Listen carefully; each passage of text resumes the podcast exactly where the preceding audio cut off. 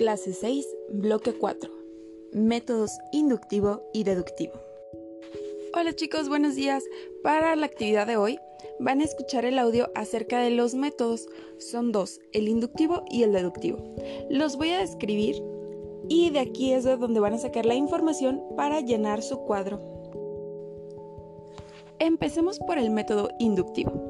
El método inductivo fue sistematizado en la filosofía moderna por Francis Bacon para el descubrimiento del conocimiento.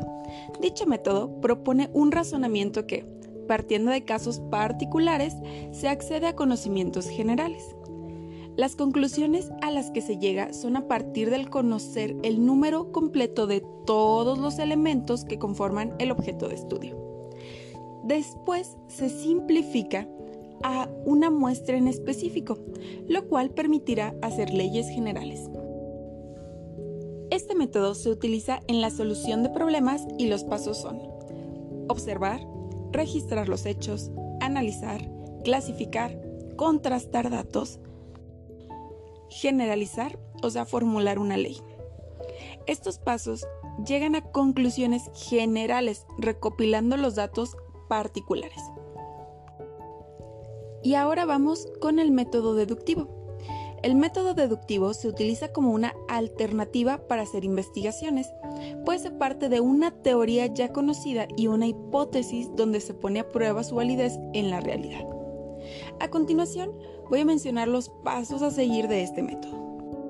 Empezamos con la observación del fenómeno a estudiar, la creación de una hipótesis para explicar dicho fenómeno, la deducción de consecuencias o proposiciones más elementales que la propia hipótesis y la verificación o comprobación de la verdad de los enunciados deducidos comparándolos con la experiencia. A diferencia de Bacon, el filósofo Karl Popper rechazó que existieran leyes generales a partir de la inducción y planteó que dichas leyes siguen siendo hipótesis que se usan para hacer predicciones de fenómenos naturales. Es decir, las teorías científicas no pueden considerarse verdaderas, solo no refutadas. De modo que se parte de conclusiones generales que, por medio de razonamiento lógico, se aplican a casos particulares y de esta forma se puede corroborar su validez.